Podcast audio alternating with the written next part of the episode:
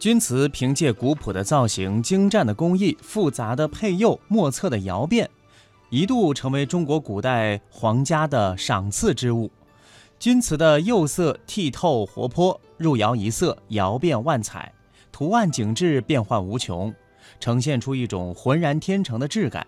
在中国民间素有“黄金有价，钧无价；家财万贯不如钧瓷一件”等美誉。那么接下来，让我们通过一段专题节目了解一下钧瓷的魅力。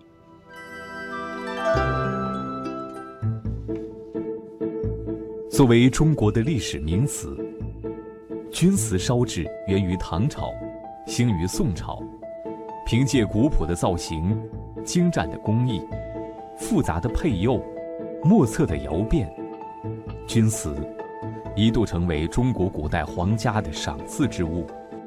钧瓷的釉色剔透活泼，图案景致变幻无穷，呈现一种浑然天成的质感。在民间，素有“黄金有价，钧无价；家财万贯不如钧瓷一件”等美誉。钧瓷烧制的第一步就是选料，长期的风吹日晒、雨淋、冰冻。会使瓷土风化润酥。钧瓷这个瓷种呢，选的选料都比较考究，选料选料了以后啊，经过这风化呀、粗碎呀、中碎呀，再细碎。下一步呢，就是成型方面，主要是一种拉胚成型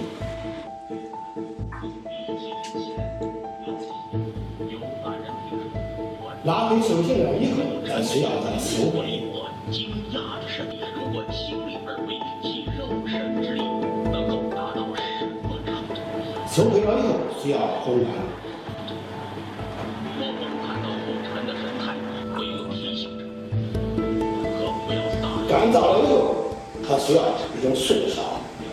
速烧的目的啊，就是这个这个泥堆啊，烧成了一种一种陶砖的形式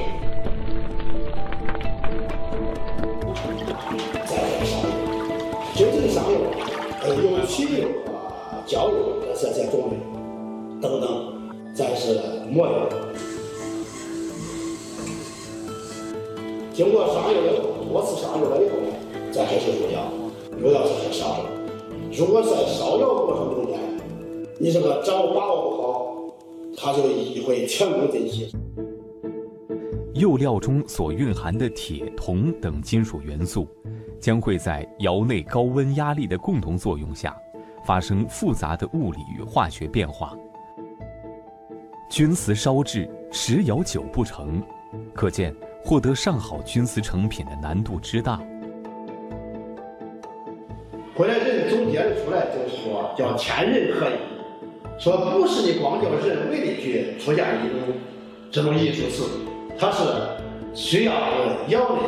通过自然的窑变，人为不可控制的因素非常多，所以说它出来的东西呢是千变万化的。好的窑变效果，需要性能良好的窑炉、器物在窑中的最佳位置、温度控制等诸多因素密切相关。往往是苦心招之不来，无望却不期而至。所以一件东西好与不好一次。主要体现在这个它的完整性，它的颜这个釉色的美丽漂亮，它的这个工艺比较细腻，造型呢比较端庄古朴，比较大方。你像这种釉色都也是比较看比较好看，像大自然界的一一种呃这个这个美丽。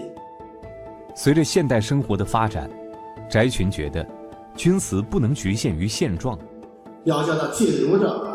社会进入千家万户，所以说最近这几年，我把这个钧瓷呀，呃，做成了一种个实用器，做做成茶，在欣赏这个钧瓷釉色之美的情况下，又能使用两全其美的一种啊这个作用。中国河南禹州是钧瓷的故乡，与钧瓷相依相伴了四十多年的翟群，最大的心愿。